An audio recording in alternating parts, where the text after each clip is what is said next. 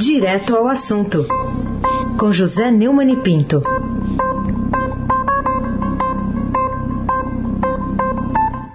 Oi, Neumann, bom dia. Bom dia, Raíssa Abac, Carolina Ercolim. Bom dia. Thaís Gotardo, Almirante Delso e o seu pedalinho. Afrânio Vanderlei, Clã Banfim, Manuel Alice Isadora, bom dia, melhor ouvinte, ouvinte da Rádio Eldorado, 107,3 FM. Mas Abac, o rei da América, quase com a mão na tríplice coroa. Tem secador aí? Não sei se tem secador ligado aí. Bom, vamos lá. Vou começar falando sobre o, uma notícia de que o Congresso quer mais 18 bilhões de reais para emendas, conforme retrata hoje a reportagem do Estadão.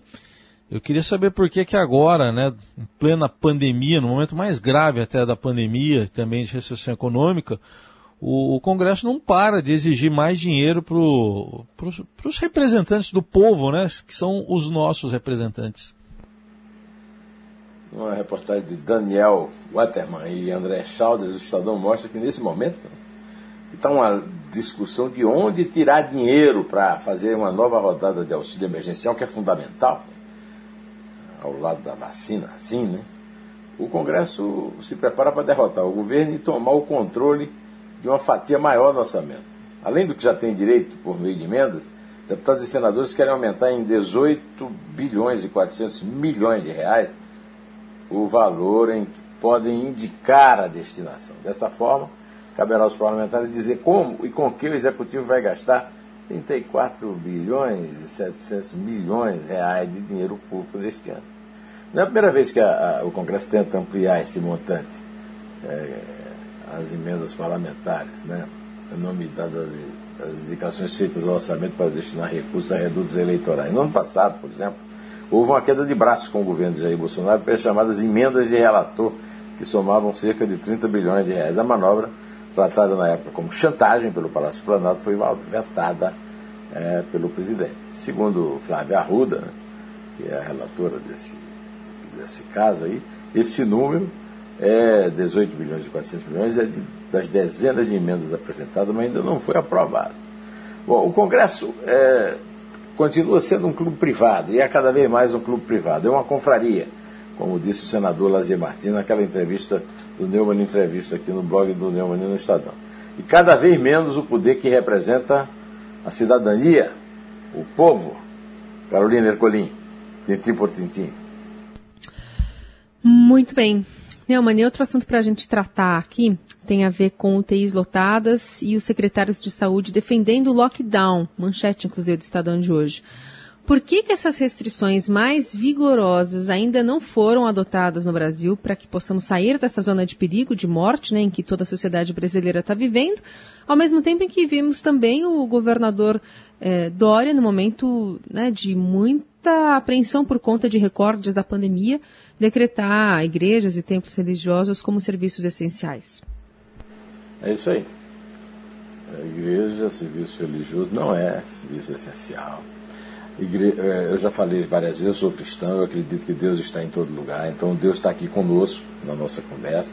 Não precisa ir para a igreja para participar dos ritos. Isso é um absurdo. Agora, enquanto isso, 18 dos 26 estados estão com mais de 80% dos leitos de UTI destinados ao tratamento de Covid ocupados. Segundo o Observatório Fiocruz Covid-19, é, reproduzido numa matéria, uma notícia foi reproduzida na, numa chamada é, do Estadão, né, numa manchete da primeira página do Estadão. Isso significa a iminência de um colapso do sistema de saúde do país. E diante disso, é, segundo o UOL está publicando também, Conselho Nacional de Secretário de Saúde, o CONAS, quer a adoção imediata do lockdown em regiões com mais de 85% das vagas de UTI ocupadas e um toque de recolher nacional, que iria das 20 às 6 horas. Na verdade, é, Carolina, isso tudo é resultado de, uma, de um relaxamento generalizado.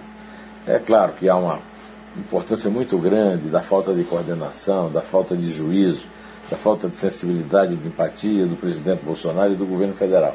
Mas também a população aproveita disso para relaxar e não ligar como se não tivesse acontecendo nada. É uma coisa que, de certa forma, é, repete um século atrás, quando houve a, a, a, última grande pandemia, que foi a da gripe espanhola.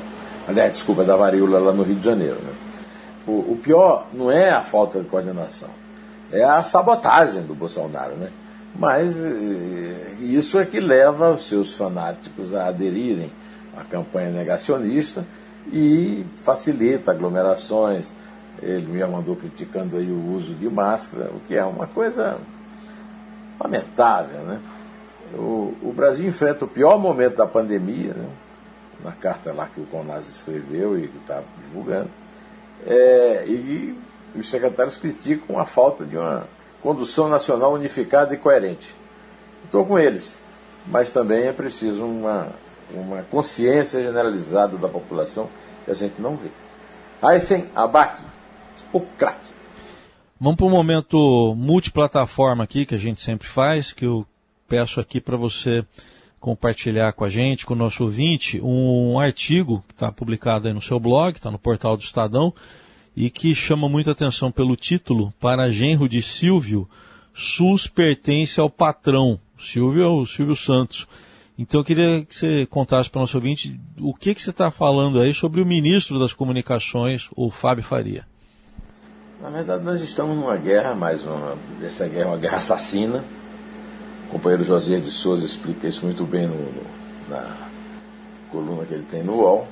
É uma guerra assassina entre Bolsonaro e os seus inimigos, governador. Né? Ele não trata como adversários políticos, mas como inimigos. Essa guerra, essa guerra, as vítimas são os cidadãos comuns. Né? E o ministro das Comunicações entrou como Pilatos no credo é, e, divulgou uma lista de repasses de dinheiro federal para os estados, quando na verdade é, o, o, SUS é federal, o Sistema Único de Saúde, o, ministro das Comunicações não sabe, mas é federal. O, a linha fina desse meu artigo, cujo título você leu, é Ministro das Comunicações confunde erário, que é público e permanente, com propriedade particular do chefe, o chefe, no caso, o Bolsonaro, que é pessoal ao divulgar lista de verbas para UTIs como se fossem doações. E eu concluo o artigo dizendo o seguinte: a lição de espírito público e empatia humana, emanada da decisão da ministra Rosa Weber, do Supremo Tribunal Federal, dificilmente será bem recebida por Fábio Farinha, Eduardo Pesadelo e Jair Bolsonaro. A nota oficial do Ministério da Saúde a esse respeito abusou do tom de cantina de caserna ao concluir. O pedido solicitado à nobre ministra é injusto e desnecessário, uma vez que o SUS vem cumprindo com suas obrigações. Cabe, portanto, a cada, cada governo fazer a sua parte. Fecha aspas, dois dias depois da decisão de Rosa Weber, o chefe de farinha e pesadelo, o charlatão mó da República, Jair Bolsonaro, voltou a adotar retórica negacionista e desumana. No encontro rotineiro com fanáticos seguidores, disparou. Parece que quanto mais morrer, melhor para alguns setores da sociedade brasileira. Somos a oitava economia do mundo nosso IDH não é tão bom perto do primeiro mundo, o que leva nosso país a ser o 26, 26 em morte por milhões de habitantes. Alguma coisa está acontecendo por aqui. Só pode ser o tratamento precoce. Não tem outra explicação. Por que a grande mídia teme criminalizar quem fala isso? Fecho aspas. Resta saber se na reunião do plenário para decidir sobre o pedido de Dória, Dino e Costa, os outros dez ministros do Pretório Excelso entenderão a aula de gestão pública e amor ao próximo dada por Rosa Weber. Carolina Ercolim, tintim por tintim. Muito bem. Neumani, outro assunto para a gente tratar aqui hoje tem a ver sobre a repercussão, e aí eu quero entender se, ao seu ver, por que repercutiu tão mal a compra de uma mansão de quase 6 milhões de reais em Brasília pelo 01 do presidente Bolsonaro, o senador Flávio. A mansão custou 5 milhões e 970 mil reais. Ah, a Carolina querendo arredondar para 6 aí, viu? É, só é, 5,970. É, é, por isso que o Bolsonaro se quis. Ficou faltando só 30 milhões. Né? Coisa, troco de igreja. Né? Mas, falando sério, esse senhor aí é denunciado por peculato, lavagem de dinheiro, organização criminosa, corrupção passiva. É. Ele e a sua mulher, a dentista Fernanda Antunes Bolsonaro, compraram é, essa mansão. E, e, e, eu não entendi direito porque o, o, o Raíssa, você que trabalhou em cartório, por que, que ele foi registrar a compra do imóvel num cartório fora da, do plano piloto, numa cidade distante lá do, do Distrito Federal, hein? ah, cartório às vezes tem fila, né, Neumann? Às vezes vai ver que foi isso. Ah, Pode tá ser fila, fila, né? horário. Mas não tem um é. truque nisso aí, não. É. não sei. Esse, é, essa notícia foi dada com exclusividade pelo antagonista e foi confirmada pelo Estadão, né? É, o, o, o nome da. A, a nova casa do, do, filho do presidente fica localizada no setor de mansões Dom Bosco, no Largo Sul, coitado do Santos, né? Bairro nobre da capital, foi vendida no anúncio como a melhor vista de Brasília da suíte Master. O cartório foi registrado em Braslândia, cidade de perfil rural a 50 quilômetros do plano piloto. A casa tem 1.100 metros quadrados, com quatro suítes amplas, academia, piscina, spa com aquecimento solar. Eu quero saber o seguinte: o, o apartamento funcional, que eu conheço, os apartamentos dos senadores lá em Brasília, são belíssimos apartamentos, ele continua à disposição do casal aí? Ou, é, ou é agora o consultório da dentista? Isso é uma cinta, uma molecagem. Um chute na cara do pagador de impostos, mais um dado por esse rapaz que é realmente uma figura deplorável. Aí se abaque. Aí se abaque, tá pondo a mão na. Rapaz, não. Não, não fala isso. Ah. Só uma coisa. A tríplice vi... coroa! Só uma coisa, falando em coroa, eu vi que, que é a prestação e que compromete 70% do salário. Puxa, para quem vive de salário, de senador, ah, não deve ser fácil, né? Comprometer 70% aí do. Mas em compensação, o pessoal do, do Ministério Público lá do Rio você viu que o, o antagonista publicou que a, a, a advogada é, é, a Luciana Pires, né? Sim. É, assim, comadre, grande amiga, frequentadora de outra piscina, piscina do Copacabana Palace, uhum. da, da senhora Nantes Bolsonaro, tá É, eu vi lá. É, pois tá é. Gente fina é outra coisa, seu Curiosidade. Bom, queria que você falasse um pouco mais. A gente ouviu há pouco a versão radiofônica do editorial de hoje do Estadão. O título é É Preciso Parar Esse Cara. E aí, Neumann? Ô, oh, rapaz, belo título, hein? Bela frase, o Tasso Gereissati estava inspirado, né?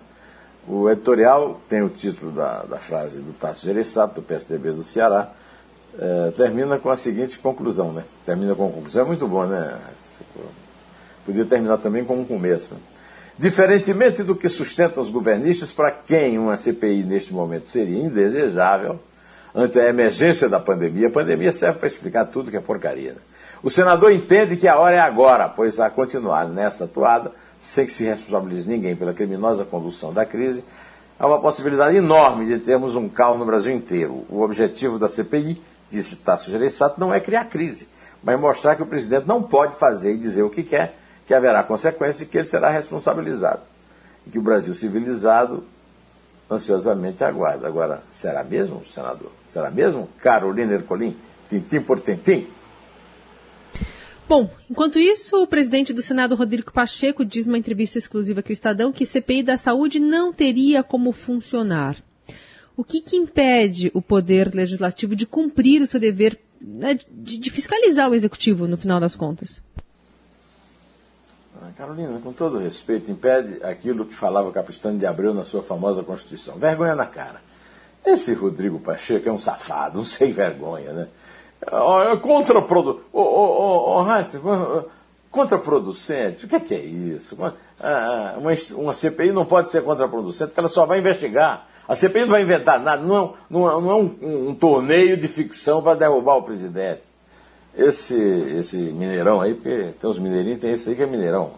Ele é mais alto até do que o Bolsonaro, mas a moral dele está abaixo de tudo. Né? É, o Rodrigo Pacheco revela-se mais um verme, um quinta coluna da família Bolsonaro no legislativo e não um líder político que trabalha pelo bem da nação. E eu quero, antes de encerrar, eu que falo sempre em morte aqui, falar em vida. Posso falar em vida, Carolina? Opa. Posso falar numa grande, numa grande, numa grande mulher? Ruth Rocha.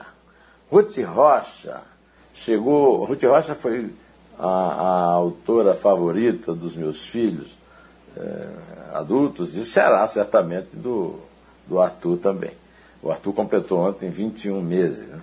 E a Ruth chegou aos 90 anos. Ruth é irmã do Alexandre Machado, da Eliane Ferreira, uma família bastante intelectualizada e talentosa. Ela nasceu no dia 2 de março de 1931 na Vila Mariana, em São Paulo.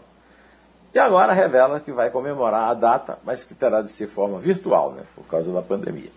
Eu vou mandar umas comidas para os mais próximos, aí a gente vai, senta e come junto pela internet. Avisa a alegre e divertida senhora, segundo o texto da Eliana do Estadão.